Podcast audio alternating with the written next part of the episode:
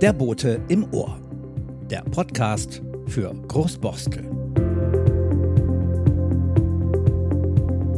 Herzlich willkommen zum Boten im Ohr. Diesmal aus dem Stavenhagenhaus, aus dem Museumsraum des Stavenhagenhauses im zweiten Stock neben dem Hochzeits- oder Trauzimmer. Äh, und heute geht es um das Thema Schach. Insgesamt 600 Millionen Menschen, habe ich gelesen, spielen Schach weltweit. Die äh, Schach-App Chesscom hat 20 Millionen Mitglieder. Diese Marke, glaube ich, ist auch schon mittlerweile überschritten. Es ist also nicht wirklich verwunderlich, dass auch in Großborstel Schach gespielt wird. Ähm, und zwar in einem Schachclub, der gar nicht so, also der nicht auf Turnieren spielt, sondern eher sich mit dem Thema allgemein beschäftigt. So äh, habe ich das verstanden. Aber Thomas Stark, du hast diesen Schachclub initiiert. Vielleicht kannst du kurz erklären, warum wir jetzt oder ihr hier sitzt, was ihr macht, was das Ziel dieses Clubs ist. Ja, also ähm, der Anfang äh, ergab sich im Grunde daraus, dass ich gerne zu Fuß abends zum Schach gehen wollte. Und äh, ich war natürlich schon vorher in einem Schachclub, der war mir aber zu weit weg. Und da ich ein bequemer Mensch bin, wie viele, äh, dachte ich mir, naja, ein Fußnähe, das wäre doch nett. Und dann habe ich halt André davon erzählt und er meinte, ja, das ist eine gute Idee, lass uns das doch machen. Naja, dann kam eins zum anderen und 2011 haben wir dann, obwohl wir schon in anderen Schachvereinen aktiv waren, äh, eben einen Schachverein in Fußnähe für uns gegründet, eben in Großborstel und äh, seit zehn Jahren treffen wir uns regelmäßig alle zwei Wochen und ja, beschäftigen uns mit Schach vielleicht nicht so wie andere Schachvereine immer, dass man immer blitzt und immer spielt, sondern wir machen halt auch viele andere Sachen, die immer was mit Schach zu tun haben. Ja, ähm, du hast den Namen äh, André erwähnt. Ja. Ich stelle doch die Runde mal kurz äh, vor. André sitzt hier an einem wunderschönen Tisch mit zwei aufgestellten Schachbrettern. Ein, auf einem sind sogar Figuren. Äh, zu meiner Linken. Äh, André Schulz ist ähm, vielen bekannt durch seine Artikel im Boten, äh, denke ich. Äh, Häuser, die Geschichten erzählen. Er ist aber auch ein herausragender Schachspieler und ein Redakteur für Schach bei Chessbase. Das ist wie die eben erwähnte App Chesscom ein, eine Schach-App. Ist das richtig? Auch, auch. Also wir sind vor allen Dingen sind wir ähm, oder wir haben ein, eine Datenbank für Schachpartien entwickelt und äh, sammeln Schachpartien und stellen eben über ein Programm und eine Datenbank äh, zur Verfügung. Wir haben mittlerweile, Thomas weiß das besser, weil er da noch mehr in der Mitte drin ist, ich glaube neun Millionen Partien. Ja. Wir sind knapp unter zehn. Wir werden dies, nächstes Jahr die zehn Millionen überschreiten. Ja, genau. Also wir sind Arbeitskollegen, Thomas und ich, das kommt dazu. Das, das Witzige äh, ist, dass Thomas einen Schachverein gründen wollte in, in Fußnähe. Und ähm, jetzt ist durch einen seltsamen Zufall der Schachverein äh, bei mir in Fußnähe gegründet worden und Thomas muss dann doch ein bisschen mit dem Fahrrad fahren oder mit dem Auto. Aber es ist nicht so weit weg. Ne? Nein, also Fahrrad sind es in zehn Minuten maximal. Also Firma Chessbase ist eben äh, eine sehr große Schachfirma, die international tätig ist. Wir haben sehr viele ähm, Kunden auch im Profibereich oder im, im, gehobenen Amateurbereich und Turnierspielerbereich. Und ähm, ich bin auch kein herausragender Schachspieler, sondern höchstens ein, Entschuldigung. ein etwas besserer äh, Clubspieler so. Ne? Und ähm, jetzt bin ich auch schon ein bisschen älter und ein bisschen ja, schlechter. Es ist immer alles relativ. Was ich vergessen habe, ist zu sagen, dass du äh, einen fast kann man sagen, Klassiker der Schachliteratur geschrieben hast, ein Buch, das heißt das große Buch der Schachweltmeisterschaften. Äh, das ist richtig. Es war, dann hatte ich mal eine Gelegenheit dazu und ein bisschen Zeit. Und dann habe ich gedacht, ich, es wäre vielleicht gut, ein Buch darüber zu schreiben, weil ich mich viel mit so Themen beschäftigt habe. Und dann habe ich die Geschichten halt recherchiert. Das ist eigentlich ein Lesebuch, das ist gar, gar nicht so sehr ein Schachbuch. Und ähm, ja, ist jetzt noch nicht so lange her, aber es äh, ja, ist ganz gut aufgenommen worden. Ja. stimmt. Gut, danke. Dann machen wir in der Vorstellungsrunde weiter. Zu meiner Rechten an diesem wunderschönen Tisch. Vor dem großen Schachbrett sitzt Matthias Deutschmann und der gehört tatsächlich überhaupt gar nicht zu diesem Club, sondern äh, hat seine Tour, äh, die er im Moment spielt, unterbrochen hier, um in Hamburg in diesem Schachclub zu sein. Er ist bekannt mit André, ich weiß nicht mit, ob mit allen an diesem Tisch. Das Programm heißt Mephisto Consulting. Du bist unterwegs. Ich glaube, du spielst morgen. Deshalb äh, super, dass du hier hingekommen bist. Ja, ich habe in Berlin äh, gastiert bei den Wühlmäusen und hatte dann zwei Off-Days. Da habe ich gedacht, bleibe ich in Berlin oder gehe ich nach Hamburg?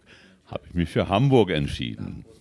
Nach Großborstel auf jeden Fall. Also erst Großborstel, dann Hamburg. Ja, also wir kennen uns, deshalb duzen wir uns auch aus äh, gemeinsamen äh, Zeiten in, in Freiburg. Ähm, ist Matthias Deutschmann ein herausragender Schachspieler? Sehr, ja, auf jeden Fall. Also in, in dieser Runde ist er wahrscheinlich doch mit Abstand der beste Schachspieler.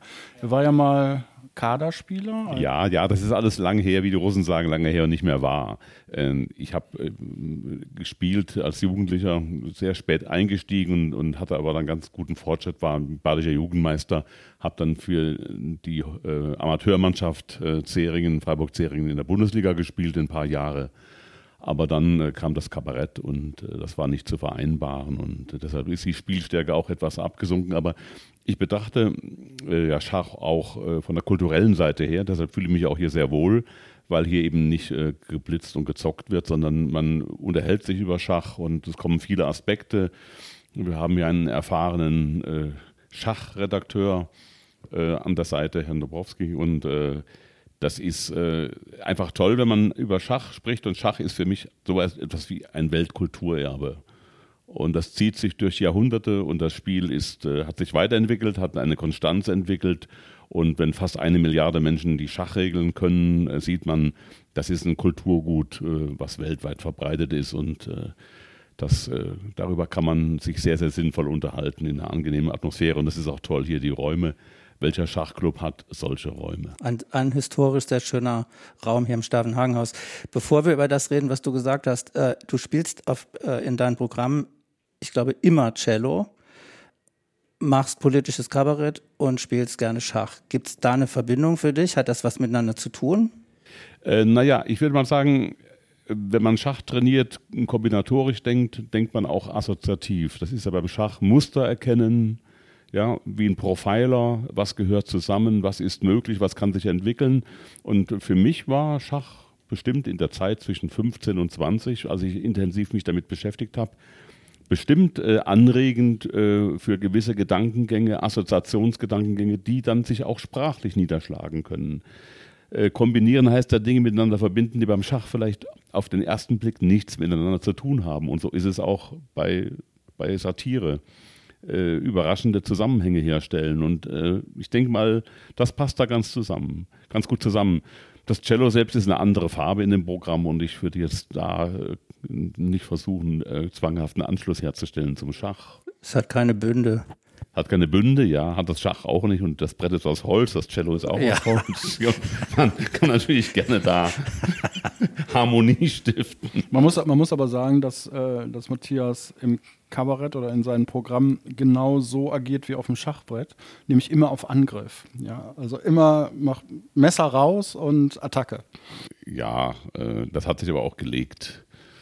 Aber das musst du ja, du musst ja pointieren und es hat da äh, keinen Sinn. Ich sage, ich äh, baue hier einen ruhigen Text auf und dann den Leuten sagen, es ist eigentlich ein Roman und der hat drei Bände und im dritten Band passiert dann etwas, warten Sie mal, bis das kommt, sondern ich muss ja zur Sache kommen und äh, so habe ich auch früher jedenfalls Schach gespielt. Naja, Schach spielen musst du ja so. Knüppel aus dem Sack, ja. ja genau. Also es gibt, verstehe ich richtig, äh, aggressive oder offensive Spieler und defensivere Spieler was die Menschen, die den Podcast hören, wahrscheinlich erstmal jetzt wissen möchten, ist, wie lerne ich Schach? Wie schwer ist das? Äh, kann jeder das lernen?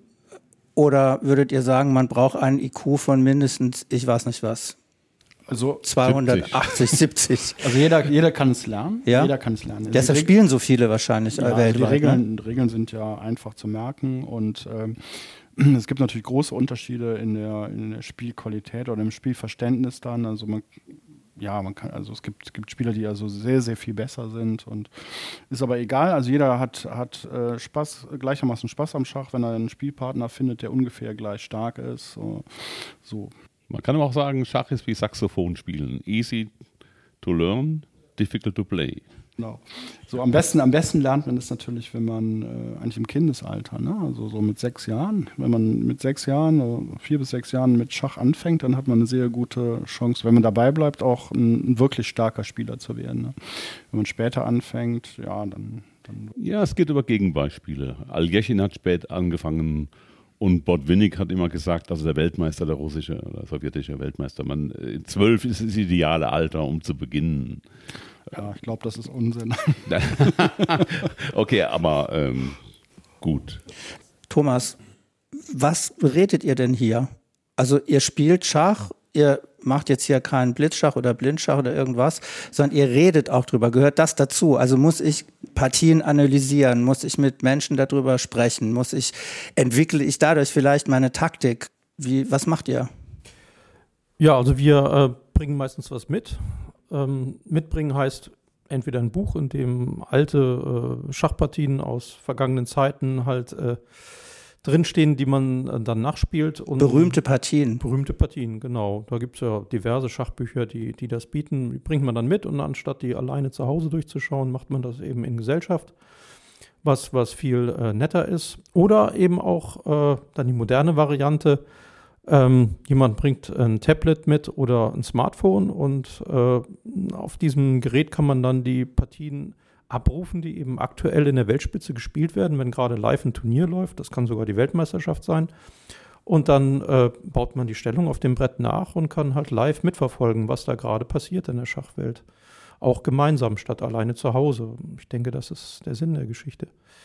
Was ganz interessant ist, also Schach ist eben nicht jetzt nur ein Spiel, also so, sondern es hängt viel Kultur dran, weil die Partien ja alle aufgeschrieben werden, die werden festgehalten, werden analysiert und die äh, Turniere, die haben Geschichten und es nehmen Personen dran teil und diese Personen haben eben auch ihre Biografien und von vielen Personen würde man gar nichts erfahren, äh, die würden einfach in der Geschichte verschwinden und keiner hätte Notiz von ihnen genommen, wenn sie nicht Schach gespielt hätten. Ne? Und so werden sie auch lebendig. Also es ist auch ein ganz interessanter Zugang zu diesem zu diesem, zu diesem Teil der Geschichte. Ne? Also, ja, das wollte ich nur kurz erwähnen. Der Schach ist sozusagen auch eine Kulturtechnik, also die international angewandt wurde. Man kann das Schach im 18. Jahrhundert rekonstruieren, äh, sind Partien aufgezeichnet worden. Man kann sogar Schach der Araber im 11. Jahrhundert. Ähm, wie, alt ist, wie, alt ist, es eigentlich? Das Schachspiel ist in Indien entstanden, etwa 500, 500 nach Christus und ist dann von Indien nach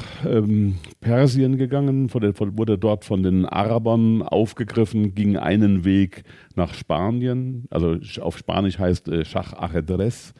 Das ist also Spanisch, äh, äh, das ist äh, arabisch beeinflusst, während es ging noch einen anderen Weg von Persien nach, nach Russland. Äh, die Namen für die Figuren sind unterschiedlich. Ja. Auf der, der Läufer ist, heißt auf Russisch der Elefant, Slon. Und äh, das, der Turm ist das Boot, Ladja. Das ist sehr interessant. Man kann sehen. Sehen Wege, die dann auch so aus? Also Nein, äh, die sind äh, standardisiert inzwischen. Also man das ist kein Boot oder kein. Nee, nee, nicht mehr, nicht mehr. Die Figuren sind standardisiert und äh, die Staunton-Form, äh, nach, benannt nach dem Schachmeister Staunton aus England, die hat sich also durchgesetzt. Nur die, die Namensgebung, wo man sieht, welche Wege der Schach gegangen ist. Und es gab dann zum Beispiel in, in Berlin im 19. Jahrhundert äh, so eine geradezu wissenschaftliche Gesellschaft, die Plejaden, äh, Männer, die sich getroffen haben äh, und äh, gemeinsam geforscht haben, ja, äh, Monographien erstellt haben. Ähm, aber Frauen haben auch Schach gespielt. Im Mittelalter war äh, das Schachspiel auch am Hofe, auch beim weiblichen Adel sehr, sehr verbreitet.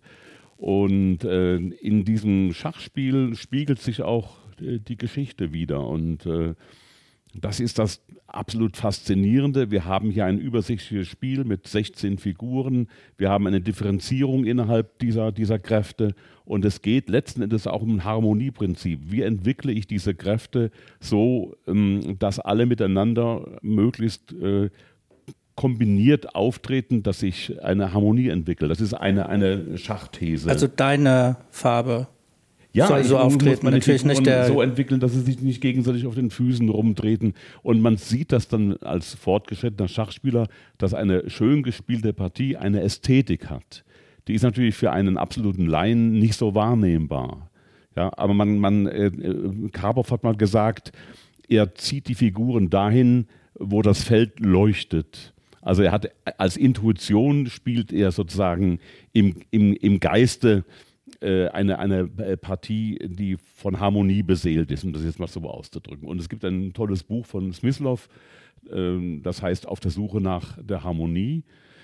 Ähm, und äh, da merkt man schon, auf höherer Ebene äh, ist Schach dann schon eine Mischung zwischen äh, Kunst, Wissenschaft und auch natürlich Kampfsport, mentaler Kampfsport. Mhm. Ähm, die, die Faszination dieses Spiels, die kam auch sehr gut zum Ausdruck in dieser wunderbaren Netflix-Serie Queen's Gambit. Das war ein Siebenteiler, ganz großartig, also äh, fantastisch. Und da leuchten die Figuren auch, aber so oben an der Zimmerdecke. Aber Stimmt, also es geht um eine Schachspielerin ja. und die träumt ihre Züge sozusagen ja, genau. vor, vor den Turnieren durch. Ne? Ja. Ähm, äh, vorhin war noch die Frage, wer kann Schach äh, lernen und muss man dazu besonders intelligent sein? also Schach hat nicht so viel mit Intelligenz zu tun, wie man denkt, ne? sondern das kann eigentlich jeder lernen. Das ist eigentlich mehr Mustererkennung und Intuition dann. Also, weil ihr gesagt habt, am besten ist mit zwölf anzufangen. Ich glaube, das Klientel dieses Podcasts, da wird es also kann man auch später anfangen? Ja. Auf jeden Fall. Nein, es ist nie zu spät, um Himmels Willen. Die Frage, wie gut man werden will. Wenn man jetzt Weltmeister werden will, dann ist äh, 50 zu spät. Ne? So, da, da, sollte man mit vier anfangen oder mit sechs. So. Aber wenn man einfach nur Spaß haben will, ein bisschen Erkenntnis und so. Dann also Schachspielen lernen und spielen innerhalb seiner Möglichkeiten ist bestimmt der Schlüssel zu einem glücklichen Alter. Thomas. Ja, zum Thema Schachlernen würde ich ganz gerne auch nochmal äh, an den Frank Bärhorst übergeben, der lange Zeit äh, in Hamburg äh, auch äh, Schachtraining gegeben hat, auch Kadertraining gegeben hat und der dazu bestimmt äh, viel Wertvolles sagen kann.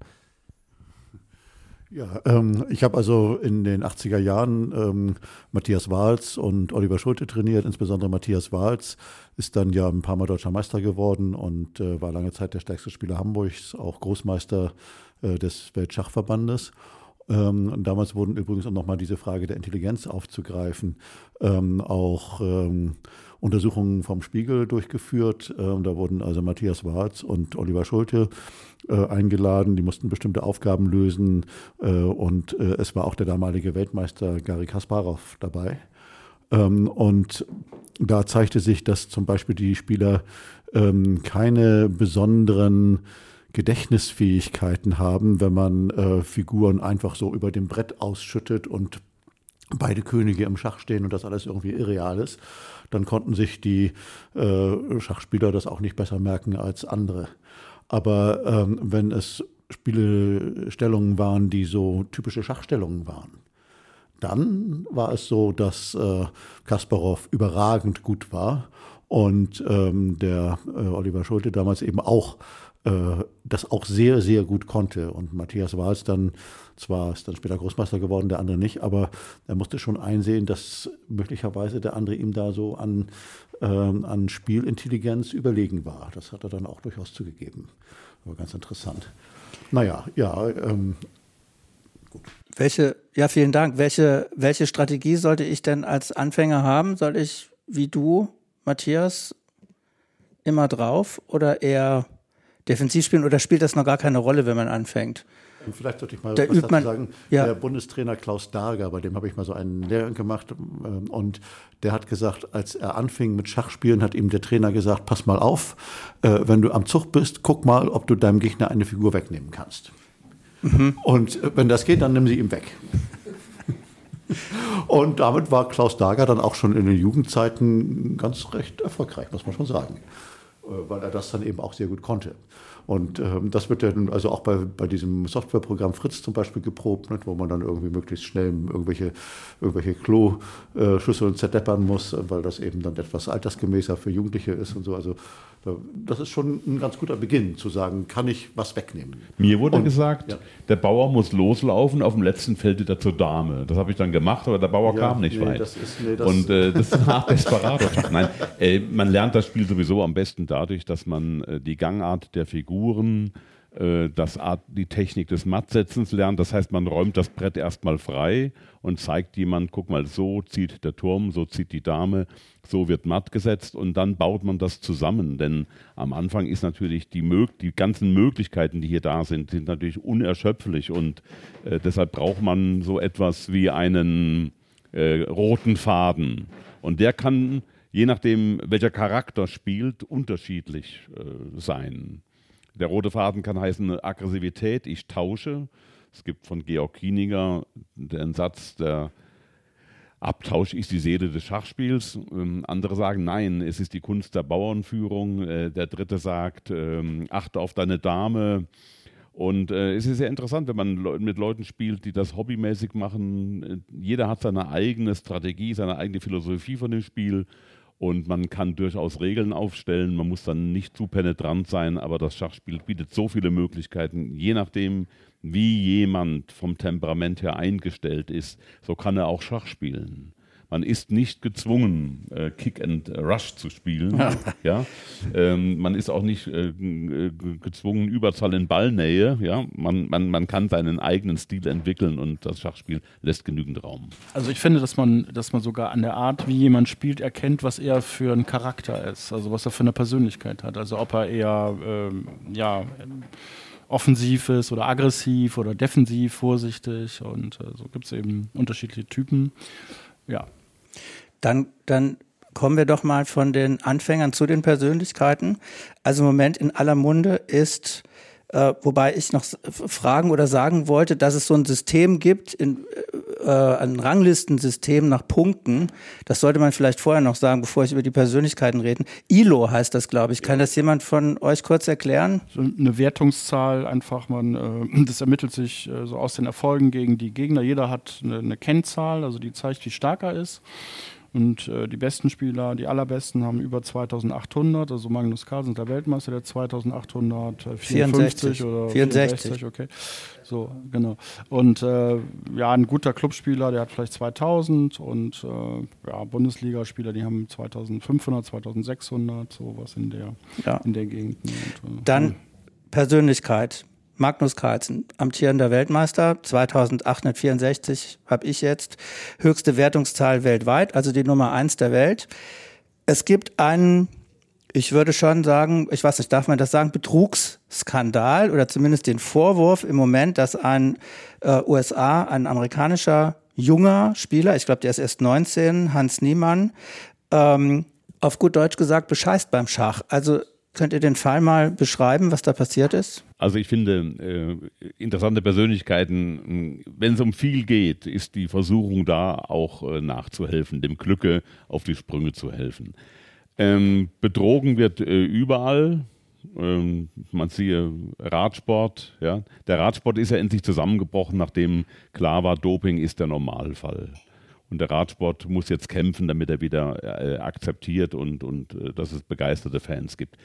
Ähm, beim Schach liegt es immer nah, wenn der Ehrgeiz größer ist als die eigene Intelligenz, äh, dann eben äh, vielleicht mal zu tricksen. Und gerade im Internet, äh, man weiß ja nicht, wer hinter dem Spieler steht und ihm was, was einflößt. Was ist denn da passiert? Also da, da ist einfach das passiert, dass der äh, Herr Niemann eine Partie gegen gegen Carlsen gewonnen hat und Carlsen hat gesagt, nur fünf oder sechs Leute auf der Welt können mich überhaupt in dieser Art und Weise schlagen. Warum dieser 19-Jährige, der bisher nicht so groß aufgefallen ist? Und dann kam der, das Verdachtsmoment. Carlsen hat das nicht direkt behauptet, sondern indirekt in die Welt gesetzt und dann geht das Geschwätz los. Analkugelgeschwätz, also ja, es gibt ja, die das abstrusesten muss, das muss ja erläutern, also die, die, das heißt, wie kommt es dazu? Ich nur einen kleinen Fall äh, zur Illustration. Ähm, es gab ein Turnier in Stuttgart, da hat ein unbekannter Spieler äh, jede Partie gewonnen. Und irgendwann kam er gegen einen russischen Großmeister. Und der, hatte eine, der Spieler hatte eine Brille auf mit Kamera, hatte einen Knopf im Ohr und das seinen langen Haaren und seine Frau saß im Hotelzimmer und hat ihm äh, mit dem Computer die besten Züge ins Ohr geflüstert. Und er war so begeistert von sich selbst, dass er dem russischen Großmeister plötzlich ein elfzügiges Matt angekündigt hat. Ich setze sie in elf Zügen Matt. Und dann hat der Russe gesagt, Entschuldigung, also Sie spielen sehr gut, aber das kann ich ja kaum glauben. Und dann ist er in elf Zügen Matt gesetzt worden. Und dann hat der Schiedsrichter gesagt, oh Moment mal, eine solche Leistung, ein elfzügiges Matt, also das, dann hat man ihn untersucht und festgestellt, äh, es war, war Betrug anderer Großmeister wurde äh, bei einem Oberligaspiel oder bei einem Turnier in, in Straßburg auf der Toilette mit dem, mit dem ge, ge, ge, fotografiert, wie er auf der Toilette sitzt mit seinem Handy und etwas nachschaut. Dessen Karriere war kaputt. Aber bei niemandem kann niemand es beweisen. Mhm. Und deshalb kamen natürlich diese idiotischen äh, Spekulationen. Hier würde mit äh, äh, Kugeln, äh, rektal eingeführte Kugeln, äh, die in Schwingungen versetzt werden, mit einem Morsesystem die Züge ermitteln. Also das ist, äh, das sind Räubergeschichten und äh, wir werden ja sehen, äh, es gibt ja einen Prozess. Hat ihn verklagt, ja. Ja, niemand Also hat, niemand hat niemand hat Carlson verklagt verklagt, wegen ja. übler Nachrede und Geschäftsschädigung und dann wird man ja sehen, wie, wie das ausgeht. Äh, Also der, der Verdacht kam aber, weil nämlich der gute Hans Niemann bei Internetturnieren tatsächlich betrogen hat mit Computerhilfe. Und das Wer hat das nicht? Ich habe das nicht. ich habe da doch gar keine gespielt. Aber er hat das zu, er hat das, er hat es gemacht und er ist aufgeflogen und er hat es zugegeben. So, das heißt also, ähm, es ist nicht, nicht ganz aus der Luft gegriffen. Ne, so. Und es gibt also, es gibt verschiedene Verdachtsmomente, aber natürlich gibt es keinen Beweis. Gut, aber auch ein, ein Laie wie ich weiß, dass bei großen Turnieren ein wahnsinniger Psychoterror aufgebaut wird, teilweise, dass ich habe gehört, dass äh, unterm Tisch sich getreten wird, dass man dann äh, ähm, irgendwelche Barrieren bauen muss in Ausnahmefällen. Die meisten Schachspieler sind sehr friedlich und Also, natürlich. da würde ich auch gerne mal widersprechen. Ähm, die Weltelite im Moment, Carlsen und äh, Caruana und, und Wesley so und wen es noch so alles gibt, das sind eigentlich Gentlemen des Schachs. Und äh, die leben nicht von billigen Tricks, sondern die leben von, davon, dass sie einen guten Ruf haben, dass sie wieder zu Turnieren eingeladen werden. Man kennt sich untereinander. Und äh, deswegen ist das ja auch für niemand so problematisch. Wenn er tatsächlich irgendwie da überführt werden sollte, dann wird er in seinem Leben nicht wieder an irgendeinem Turnier teilnehmen können. Ähm, und ähm, die sind ja auch finanziell gut gestellt. Warum sollen die jetzt irgendwie äh, krumme Dinger drehen? Also da ist gar keine Gefahr. Die Gefahr ist schon eher in der zweiten oder dritten oder vierten Ebene. Da mag das schon eher der Fall sein, bei irgendwelchen offenen Turnieren, wo hunderte von Spielern sind und so. Da ist das denkbar. Aber in der absoluten Weltspitze wird das die große Ausnahme sein. Jetzt haben wir im Schachclub mit einem Vorteil aufgeräumt und zwischenzeitlich ist noch jemand zu uns gestoßen, nämlich Volker Amels. Auch den kennen die ein oder anderen Zuhörer und Zuhörerinnen dieses Podcasts über einen anderen Zusammenhang als Pianist, ähm, zum Beispiel, aber auch als Direktor des Konservatoriums Johann Wilhelm Hertel in Schwerin, Leiter des Zentrums für verfilmte Musik an der Hochschule für Musik und Theater in Rostock. Ich glaube, ich habe das so richtig gesagt. Volker, wir kennen uns auch und duzen dürfen. Ich darf dich duzen. Das Witzige, ich will es gleich sagen, was heißt das Witzige, dass, ähm, dass ähm, der Zufall hat euch beide hier zusammengebracht, nämlich äh, Matthias Deutschmann und dich. Ihr habt in Jugendzeiten gegeneinander Schach gespielt. Kannst du das vielleicht kurz erläutern? Ich habe vergessen, Oder hast wie du das Partie vergessen? ausgegangen ist. ich weiß es. Ich ahne. Es gibt auch den Spruch, es hat noch nie ein gesunder Schachspieler eine Partie verloren. Vielleicht war ich indisponiert bei den deutschen Jugendmannschaftsmeisterschaften 1978 in Hannover. Da erinnere ich mich dran, ich war früher, also als ich ziemlich jung war, auch gut, ein guter Spieler. Und dann wurde ich in Hamburg aufgestellt in, in die, obwohl ich noch, glaube ich, im, im ziemlich jungem Alter war, aber ich war dann doch in dem Team dieser äh, Hamburger äh, äh, Meisterschaft, Ma Mannschaftsmeisterschaft und dann bin ich gegen Matthias gelost worden. Das war natürlich schon, ich wusste ja, wer er ist, also ich wusste auch, dass er viel besser spielt als ich, das wusste ich damals schon. Naja, und wie es dann so ist im Schach, also man verliert dann mal, aber ich glaube, es war äh, ziemlich langwierig. Ja, es war ein studienhaftes Ende. Also, aber die Partie habe ich heute, heute noch im Kopf, aber deshalb, weil ich habe sie auch äh, irgendwann digitalisiert. Ich habe irgendwie 600 oder 700 Partien gespielt äh, zwischen äh, 15 und 30 Jahren und äh, da habe ich dann alles schön übertragen, hatte einen dicken Ordner. Deshalb, äh, als der Name Ames fiel, wusste ich, Moment mal, da war doch was. Ja, wobei ich muss schon sagen, ähm, ich habe natürlich solche Partien auch mal verloren und ich habe wahnsinnig gern gespielt, das tue ich bis heute. Ähm, aber manchmal gab es auch so Situationen, ähm, wo ich gegen wirklich richtig gute Leute gespielt habe und die haben gedacht, was ist das denn jetzt hier für ein Patzer? Ich erinnere mich, Frank Beerhaus war auch dabei, als wir in London Lloyds Bank Open gespielt haben, bin ich gegen Michael Adams gelost worden. Und das war für mich natürlich ein schönes Erlebnis. Ich wusste ja, wer er war. Wer, Und- wer, wer war das? Äh, ja, der gehörte damals zu den Top Ten. Also war ein wahnsinnig super begabter, ich glaube mit 15, 16 Großmeister schon. Äh, auch alle Titel erlangt, die er hat. Ähm, und dann wird man eben so zugelost in so einem Open. Und, und ich habe Russisch gespielt, das weiß ich noch, auch wenn man das heute gar nicht mehr sagen kann eigentlich. Ähm, auf jeden Fall habe ich mich relativ zäh verteidigt. Und dann habe ich mich erdreistet, ihm Remis anzubieten, weil die Stellung war Remis. Und hat er natürlich abgelehnt. Und dann hat er die Stellung überzogen und habe ich gewonnen. Und seitdem hat er mich nie wieder eines Blickes gewürdigt, geschweige denn mich in irgendeiner Form angesprochen. Also das sind manchmal so für so einen Liebhaber, der ich ja nun bin, äh, ganz nette Momente. Aber ähm, ich habe das übrigens neulich mal aufgeschrieben, ähm, weil im Moment ist mein großes Thema Koalitionsschach. Und da bin ich eingeladen worden und äh, sollte ein, ein Beit nach München eingeladen worden. Da sollte ich einen Beitrag leisten zu einem Katalog, den Georg Schweiger produziert hat. Und dann habe ich äh, da so geschrieben, dass die, ähm, wenn, wenn man diese musikalische Begabung hat und diese Schachbegabung, das ist gar nicht so ganz leicht, damit umzugehen. Und so wie diese Engländer oder Michael Adams oder andere junge Leute, die würden nie ein Remis annehmen und ich hatte mal eine Partie in einem Open in Ungarn und da hatte ich den, einen Großmeister wirklich ziemlich an die Wand gespielt und dann bietet der Kerl mir Remis an. Und was tue ich? Ich nehme an. Und dann zeigt er mir drei, äh, drei Züge später, wäre es aus gewesen, also forciert. Und das ist, äh, das ist der Unterschied von einem richtigen Schachspieler zu einem Liebhaber. Nicht? Also der freut sich dann über den halben Punkt, über eine gute Elo-Zahl, die man dann erspielt hat in der Partie. Und aber das hat eben äh, nichts mit meisterhaft zu tun, leider, muss ich zu meiner ja, muss ich einfach so zugestehen. Aber trotzdem, es bringt richtig Spaß und äh, Musik und Schach, das, das begleitet mich bis heute.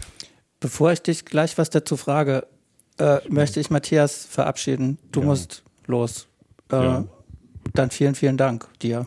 Ich verabschiede mich mit dem Zitat von ähm, einem Philosophen, der gesagt hat, das Schachspiel überragt jedes andere Spiel wie das Matterhorn einen Misthaufen.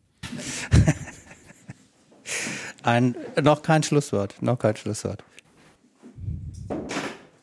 So, nochmal zurück. Ähm, Volker, du hast einen Vortrag gehalten, Betrachtung zum Schach, Musik, Mathematik, Phänomen im Kontext der 20er Jahre. Was ist das für ein Vortrag? Ich möchte ähm, darauf hinweisen, dass ich schon seit vielen Jahren, also spätestens seit 1990, mich mit dieser Frage beschäftigt habe, diese Beziehung zwischen Schachmusik und Mathematik.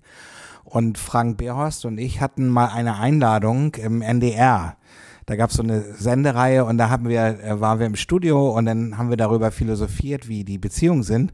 Und das Thema hat mich eigentlich nicht losgelassen, weil wenn man in die Schachgeschichte geht, dann erkennt man, dass es wahnsinnig viele super begabte Musiker gab, die eben auch dieses große Schachtalent hatten.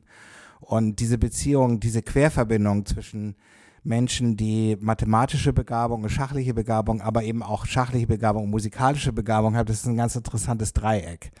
Und äh, in diesem Vortrag, ähm, wenn, wenn ich jetzt auf diese 20er Jahre eingehe, habe ich so ein bisschen auch, sagen wir mal, mitentdeckt oder mir ist aufgefallen, dass da eine absolute Radikalisierung in der Musikwelt stattfand, weil der bedeutende Komponist Arnold Schönberg anfing, ähm, ein neues System für die Weise des Komponierens entwickelt und entdeckt hat, nämlich die sogenannte Dodekaphonie, die Zwölftontechnik. Und was eben so spannend ist, ist, dass parallel in dieser Zeit in Wien eben auch Richard Reti mit einem, äh, mit seinem hypermodernen Stil und mit seinen neuen Ideen im Schach ähm, letztendlich sehr, sehr vergleichbar sich von, die, von der romantischen Schach, ähm, von dem romantischen Schachverständnis abgewendet hat. Und da ist insofern auch ganz spannend, dass der Bruder von Richard Reti, Rudolf Reti, wiederum ein Schönberg-Schüler war, der ein sehr guter Pianist auch war und auch ein hervorragender Komponist. Und äh, dass Schönberg eben auch mit diesem Schach zu tun hatte, das wissen wir, weil sein ähm, Schwager Rudolf Kohlisch, der Großneffe von Ignaz Kohlisch war, der im 19. Jahrhundert sehr bedeutender Schachspieler, aber auch Mäzen und Förderer war. Und das hat mich einfach so irgendwie fasziniert, auch ähm, sagen wir mal im Hinblick darauf, was sich eigentlich so parallel getan und entwickelt hat. Das heißt, eigentlich seit diesen 20er Jahren wurde das Schachspiel genauso revolutioniert wie die Musik. Ja, und das ist einfach ein ganz spannendes Thema. Ja, Matthias Deutschmann hat eben gesagt, äh, Schach ist auch Weltkulturerbe. Äh, man sieht, es ist übergreifend in ganz verschiedene Genres, wahnsinnig spannend. Also ich würde mir wünschen, öfter hier zu sitzen, um nur zuzuhören, wenn ihr über solche Sachen sprecht. Ähm, wir müssen langsam zum Ende kommen. André, kannst du vielleicht noch mal sagen, was du sagen möchtest über Schach und diesen Schachclub? Zum Beispiel auch, ob hier eigentlich jemand dazukommen soll oder ob ihr lieber unter euch bleibt. Ähm, Nein, also jeder ist herzlich eingeladen, hier auch zu kommen. Wir haben alle so ein, ein gewisses, ungefähr gleichmäßiges Spielniveau. Aber Meli zum Beispiel hat uns auch später erst hier ähm, besucht und ist etwas schwächer und hat trotzdem ihren Spaß. So. Also Meli ist hier am Tisch die einzige Frau. Ist was, bist du im Club die einzige Frau? Ja. ja. Ist ja auch ein, Entschuldigung, André, aber ist ja auch ein, ein, Thema für sich, ne? Also Frauen und Schach. Äh, André hat eben über, den, über diesen Film gesprochen. Äh, es gibt berichtigt mich, relativ wenig Frauen, die auf dem Großmeisterniveau spielen, kann man das so sagen. Ich kann mich an ein Geschwisterpaar, die Olga-Schwestern oder Polga. wie hießen die? Polga. Ja. Drei. Drei, Drei ja. Die waren mal berühmt und galten damals so als die ersten, die so in die Öffentlichkeit gegangen sind. Aber äh, stimmt das oder rede ich Unsinn? Ähm, ich ähm, denke auch, dass es weniger Schachspielerinnen gibt. Ich habe jetzt mal im Fernsehen auch gesehen, dass es jetzt auch mehr gefördert wird, dass äh, Mädchen auch äh, Schach lernen und so in der Schule und so, finde ich ganz gut. Also ich bin auch sehr spät dazu gekommen durch äh, meinen Freund, der dann auch Schach gespielt hat als Kind. Ähm, angefangen hat. Und es ist so, äh, wie Sie auch sagen, einfach hier zuzuhören und die Geschichten da, da drumherum zu hören, sind äh, sehr interessant und auch natürlich das Spiel. Ähm, wobei ich nicht auf Augenhöhe mit den Spielern hier bin. Aber es bringt mir sehr viel Spaß. Und äh, ich fände es schön, wenn viel mehr Mädchen oder Frauen anfangen, Schach zu spielen. Also alle sind eingeladen, auch die Frauen. Und äh, möchte noch sagen, dass es, es ist wahrscheinlich hier in Hamburg der jüngste Schachclub, etwas, also zwei, jetzt zehn Jahre alt ungefähr. Es ist äh, der kleinste Schachclub und es ist auch der schönste Schachclub. Denn ein schöneres äh, Heim als wir hat niemand hier in Hamburg. Absolut, ja. Also es ist wirklich, kann ich bestätigen, hier im Stavenhagenhaus in diesem Museumszimmer wunderschön. Möchte jemand noch ein Schlusswort sagen? Kein Schlusswort, aber ich will erwähnen, es gab zu allen Zeiten äh, auch starke Frauen. Jetzt gibt es äh, zwei ähm, äh, Mädels äh, oder junge Frauen, die ähm, aus äh, Ukraine, meinst du? Die kommen aus der Ukraine, ne? Mhm. Ja. Danke. Wenn es jetzt um, um die Begegnung mit Frauen geht, möchte ich auch noch an die Familie Hund erinnern. Das waren auch Geschwister, Isabel Hund und ich habe vergessen, Barbara. Und ich hatte, äh, Isabel hatte sich auch mal für die deutsche Schülermeisterschaft qualifiziert. Also ich glaube, ich habe sogar auch gegen sie gespielt. Und letztendlich darf man eine Sache mal nicht vergessen, wenn ich glaube, wenn so junge Frauen älter werden, denn Schach kostet wahnsinnig viel Zeit, auch wenn man trainiert, dann muss man auch, und wenn man, vor allem wenn man besser werden will, dann muss man einen ganzen Teil seiner anderen Aktivitäten sehr stark einschränken. Und vielleicht ist das durch Sozialisation oder vielleicht auch durch ja, fe fehlende Unterstützung, das würde ich mal sagen, ist das sehr viel schwerer, weil ich weiß es ja bei der Musik, ähm, dass zum Beispiel junge Frauen ähm, unglaublich zielstrebig erfolgreich sein können, die dann genau wissen, äh, was sie zu tun haben und wie aufwendig das ist. Und vielleicht ist das Schachspiel so ein bisschen ähm, doch mehr eine Randerscheinung, auch für Jugendliche. Und wenn das sich besser, also wenn sich das verändert, ist das ja nur zu begrüßen, denke ich.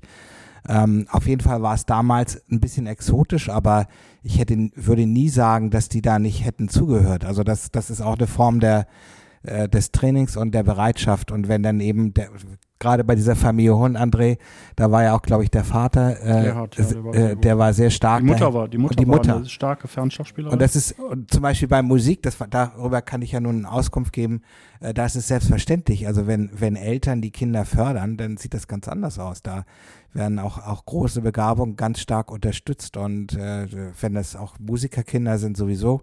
Aber ähm, beim Schach ist das vielleicht sehr viel weniger ausgeprägt und vielleicht hängt das damit auch zusammen.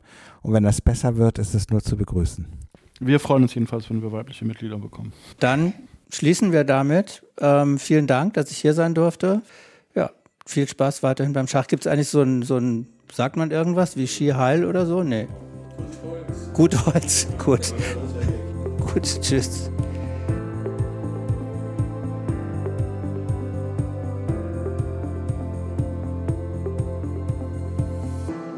Diese Folge wurde präsentiert von Auf Wellenlänge www.aufwellenlänge.de